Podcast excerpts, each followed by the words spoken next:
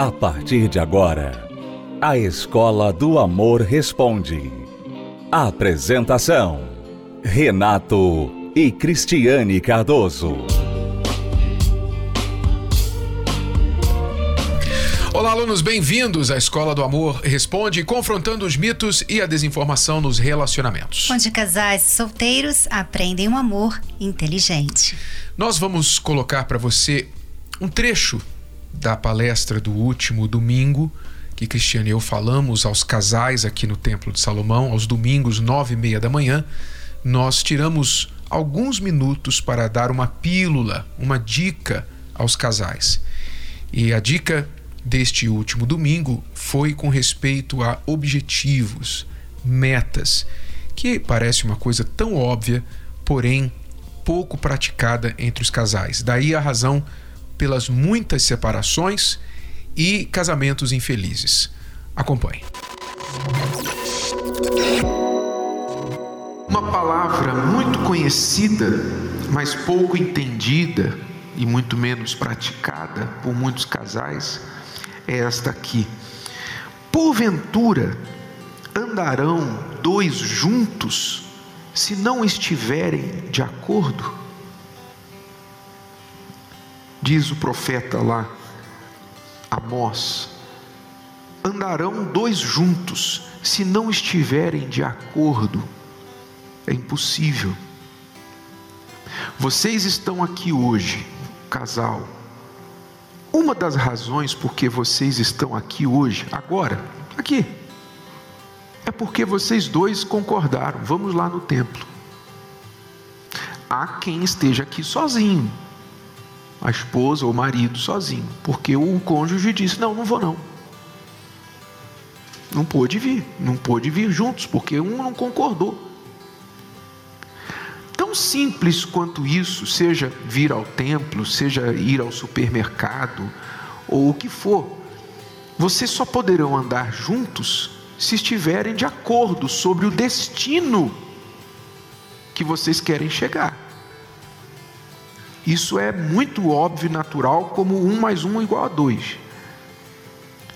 Mas a maioria dos casais com problemas não pratica esse princípio dentro do casamento. Estão juntos, ou querem ficar juntos, querem andar juntos, mas não estão de acordo sobre o destino final, onde querem chegar.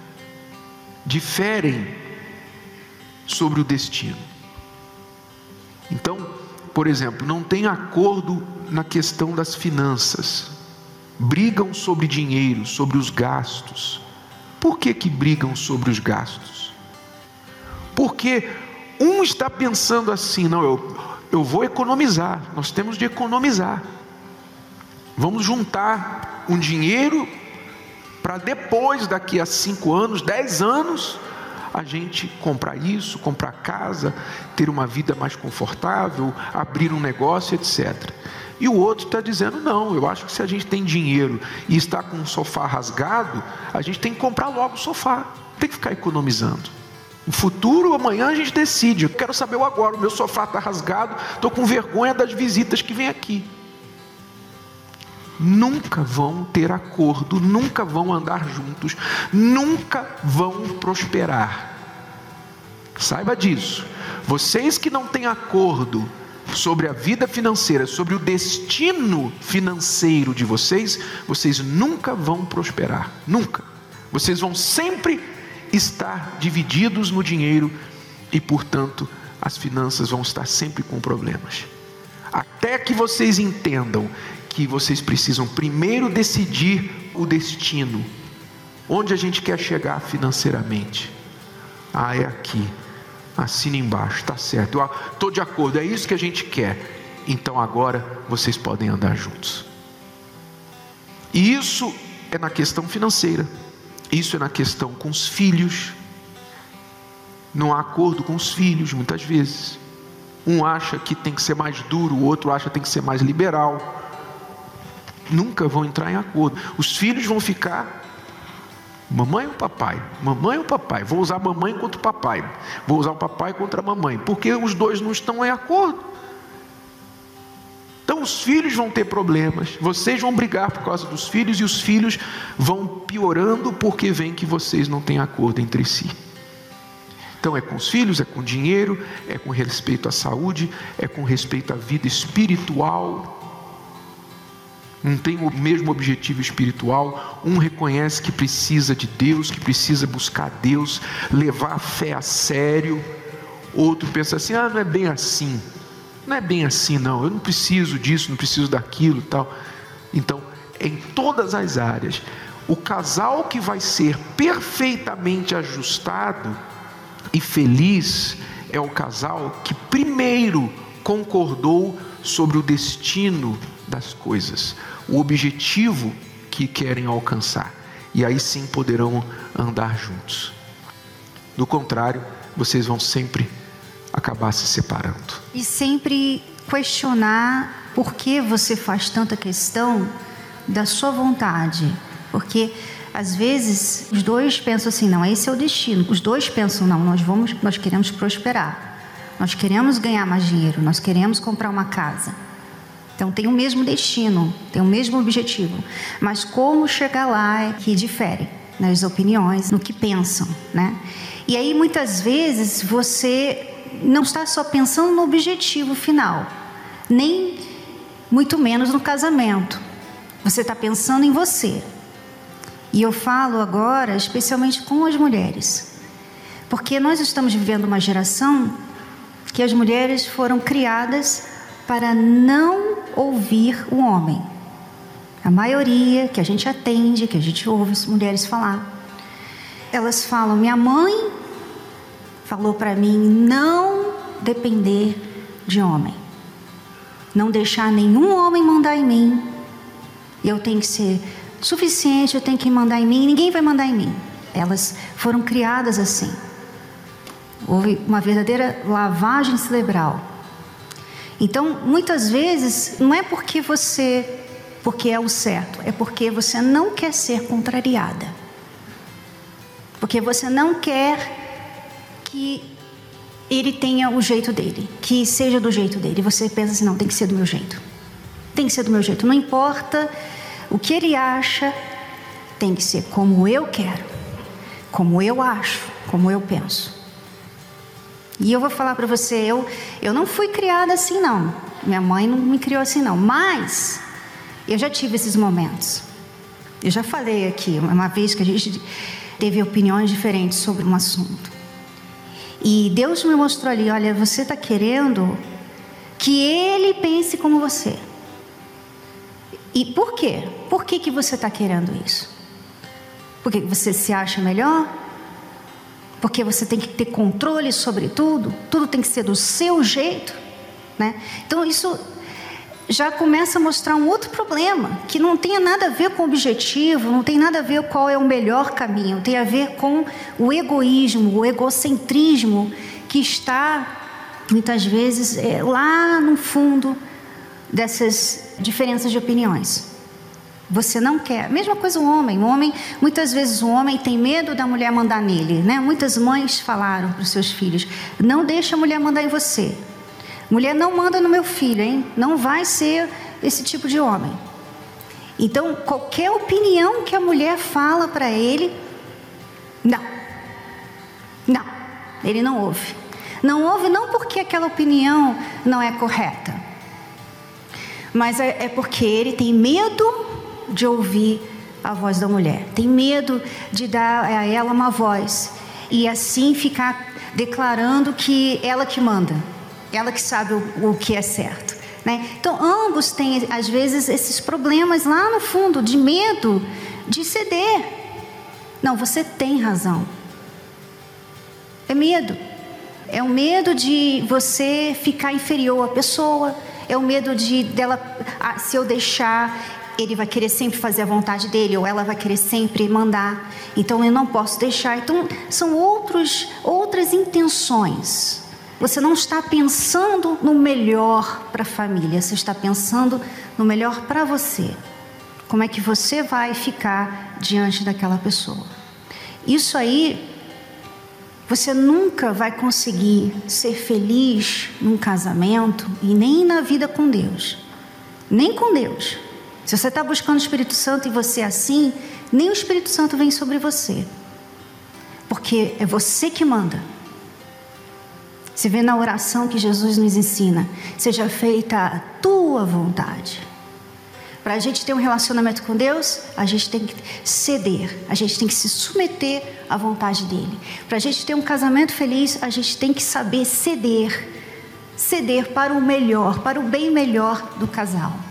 E isso é dos dois lados, não é? A submissão não é exclusivamente da mulher. Em qualquer relacionamento tem que haver submissão. Se você olhar a sociedade para funcionar, tem que haver submissão. No trânsito, você às vezes tem que deixar o outro passar. Se você quiser sempre ir na frente, você vai causar um acidente. É assim. No trabalho, você às vezes tem que ceder, não só para o patrão, você tem que ceder para o colega, você tem que ceder para o cliente. Sim ou não? A vida é assim. E no casamento não é diferente. Não é só a mulher que tem que ceder para o marido sempre. O marido muitas vezes vai ter que ceder para a mulher também. Se ele é inteligente, se ele quer paz, ele entende que Mulher feliz é casamento feliz. Então, ele vai saber que se ele quisesse ter um casamento feliz, ele vai fazer a mulher feliz.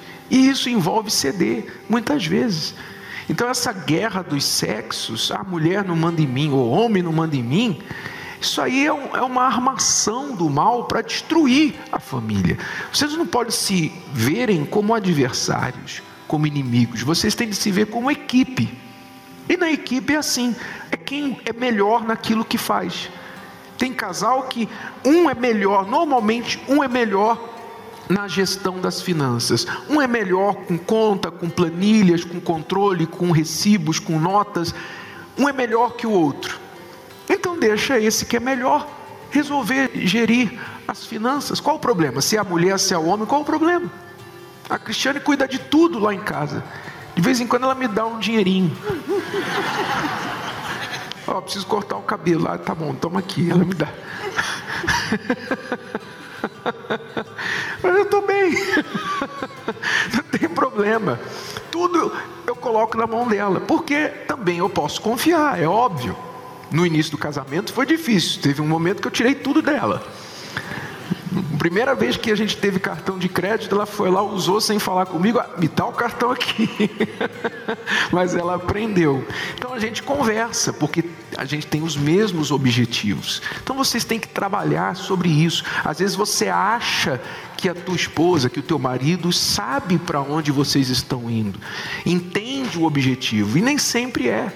O objetivo tem que ser específico. Ah, a gente quer comprar uma casa própria. Tá bom. A gente tem que comprar a nossa casa. Mas nem isso apenas é um objetivo muito claro. Que tipo de casa? Onde? Quando?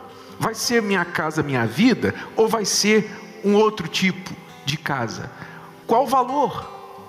Então vocês têm que estar em acordo sobre isso para ter a imagem, a visão clara de para onde vocês estão indo. Ah, agora eu enxergo e vai demorar tanto, então não tem aquela cobrança. Pô, quando que a gente vai? Quando?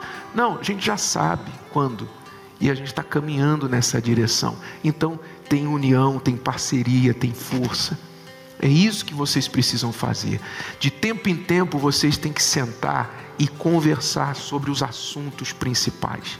Se vocês não concordam sobre coisas do dia a dia, é porque provavelmente vocês ainda não concordam sobre os grandes objetivos e destinos da sua vida. Então converse sobre esses grandes objetivos que as briguinhas, os probleminhas aqui embaixo vão se resolver por si só. Tá certo? Você acabou de acompanhar um trecho da palestra com Renato e Cristiane Cardoso, A Bênção dos Casais que acontece domingo às nove e meia da manhã no Templo de Salomão. Participe você também de uma palestra e aprenda o amor inteligente. Toda quinta-feira às 20 horas e todos os domingos às nove e meia da manhã. Não fique de fora. Entrada e estacionamento gratuitos. Com creche no local.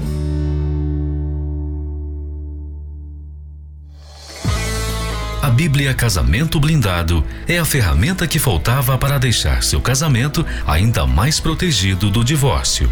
É a Bíblia que você já conhece, mas com ajuda extra para casais e solteiros. Renato e Cristiane Cardoso apresentam a combinação da poderosa Palavra de Deus com princípios, conselhos e reflexões para fortalecer a vida a dois em todos os aspectos. Bíblia Casamento Blindado. Adquira já a sua. Mais informações acesse casamentoblindado.com, casamentoblindado.com ou nas principais livrarias do país. Estamos apresentando A Escola do Amor Responde, com Renato e Cristiane Cardoso. Vamos responder perguntas dos nossos alunos. Esta aluna diz: Estou casada há uns três anos. Cerca de um ano e meio para cá, meu marido vem estando disponível 100% para a mãe e para os irmãos. Isso está me incomodando. Ok, devemos sempre ajudar nossos pais, irmãos, mas essa disponibilidade dele acho muito errado. Mandam mensagem direto, querendo ajuda em alguma coisa, falando dos problemas que estão acontecendo na casa deles, enfim. Queria saber se estou errada em estar incomodada com isso ou se tem algum fundo de coerência na minha forma de pensar. Já falei desse incômodo para meu esposo e ele meio que não concorda. Diz que é a mãe dele e que os irmãos sentem que podem contar com ele, pois ele é o mais disponível e receptivo. Enfim, queria saber se estou errada. Às vezes acabo achando que sou ruim, às vezes acho que estou certa em meu pensamento. Renato e Cris, me ajudem. É, é complicado, eu entendo, porque muitas vezes os parentes precisam realmente de ajuda e não têm. E eles contam com os filhos, que normalmente estão casados ou em um relacionamento já com outra pessoa, que também espera né, toda a atenção dela. Então eu vejo assim que há casos e casos. É claro que a ordem, né, a ordem das coisas, como Deus falou lá em Gênesis, quando ele instituiu o casamento, ele falou que o homem deixaria pai e mãe e se uniria à mulher dele e eles dois se tornariam um só. E ali seria uma família. Claro que a gente entende que ele teria que agora deixar os pais e deixá-los como parentes, familiares distantes, para a sua família ser a sua esposa. E isso é, ele tem que entender. Provavelmente seu marido não entende. Então, agora que vocês já saíram, vamos dizer, da lua de mel, né? Porque vocês são casados há pouco tempo, ele já começou a voltar ao que era antes, que é a, a família dele e, e dar toda assistência, que não é errado. É errado quando ele coloca a família dele acima da esposa. Aí sim está errado. Então, há casos e casos, né? A gente está aqui ouvindo a sua versão da história. Às vezes nós sabemos que tem mulheres que realmente são deixadas de lado ou mulheres e maridos deixados de lado pela família. Isso acontece. E às vezes não, às vezes há uma necessidade grande na família. O marido, o cônjuge não está trocando, simplesmente está dando atenção, assistência. Só que a pessoa, né, casada com ele ou ela, às vezes tem ciúmes, às vezes não gosta de saber que outra pessoa está tirando a atenção do cônjuge, às vezes não quer dividir as finanças, vamos dizer assim, né? Ter mais uma despesa para a família que é a família dele. Então isso acontece e a gente tem que saber os dois lados, né, Renato? É. Normalmente aqui vai uma dica para os solteiros. Preste atenção, você que ainda vai casar, que vai escolher a pessoa ou está namorando o noivo Preste atenção, porque normalmente em toda família há um filho que é coluna. Um filho ou uma filha que é coluna da família, tá? Ou seja, aquele filho que é mais centrado, aquele filho que é mais confiável, aquele filho que os pais contam mais, com ele que é mais ajuizado, enfim, que a família conta mais. Normalmente tem um filho assim. E os outros menos. Os outros desajuizados, não têm responsabilidade, são instáveis, etc. Por isso acaba recaindo tudo sobre este filho ou filha. Então, quando você é solteiro e está namorando uma pessoa e considerando uma pessoa para casar, você tem que ter essa panorâmica da família. Como é o papel do seu noivo ou noiva na família de origem? Que tipo de papel ele cumpre? Ele é a ovelha negra? Ele é esta pessoa coluna da família? Ela é esta pessoa que os pais não vê a hora de se livrar dela? Porque tem isso também, é. né? Tem esse filho, tem essa filha também. Você tem que ter essa panorâmica, porque você vê, normalmente não se fala nisso. Normalmente a pessoa que está namorando, que está noivando, ela não está pensando nisso. Ela está pensando no casamento, ela está pensando no vestido, ela está pensando no sexo, ela está pensando, enfim, comprar casa. Ela não está pensando no que ela estará levando para casa. Né? Quem ela vai estar levando para casa? E essa coisa de dizer, ah, eu não vou casar com a família dele, não, não vou casar com a família dela, não, vou casar com ela. Sabe de nada, inocente. Olha só a pergunta da nossa aluna aqui. Olha, três anos de casado. Três anos de casado, eu duvido que ele desenvolveu esse apego à família depois de casado. Duvido. Você ouviu isso e não entendeu a dimensão do problema antes de casar ou não viu. E agora você está vendo, não é? Então, não serve mais para você, serve para os solteiros que estão nos acompanhando. Avaliem e vejam se você está disposto a lidar, conviver com uma pessoa do tipo que ela é com a sua família. Agora, outra coisa, quando você está começando o relacionamento, que é o caso aqui, vocês estão casados há três anos, é o momento ideal para você já colocar certos padrões, certos critérios dentro da relação. O que você aceita no início se torna o padrão para os anos futuros, para o resto do casamento. Então, se você aceitar essa situação aqui agora, ela só vai piorar daqui para frente. Eu acho que você está certa em dizer se ele vive lá na casa dos pais, se ele ainda está vivendo vida de filhinho da mamãe, filhinho do papai, então ele está errado e você está correta.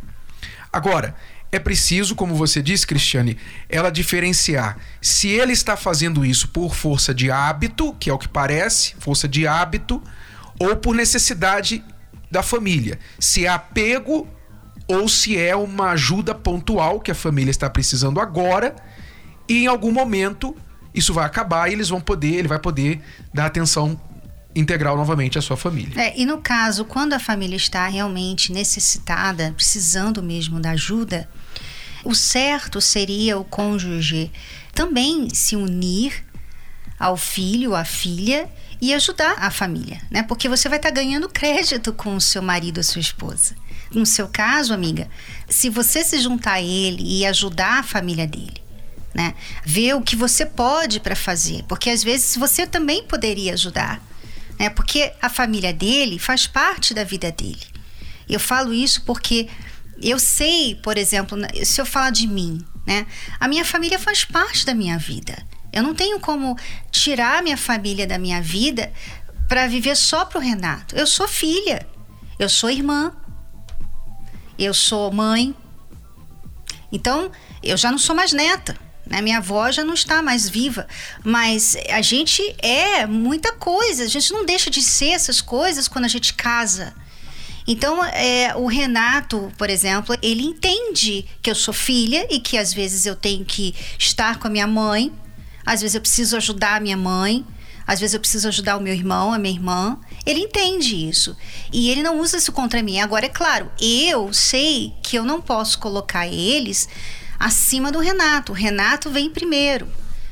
Mas não quer dizer que eu não vou ajudar mais eles, não vou fazer mais parte da vida deles, eles não fazem mais parte da minha vida. Não é assim. Então, você tem que ver isso, tem que cuidar disso, sabe? Às vezes, a pessoa que está do outro lado só vê o lado dela. Ah, ele podia ficar mais comigo, ele podia gastar o dinheiro só comigo.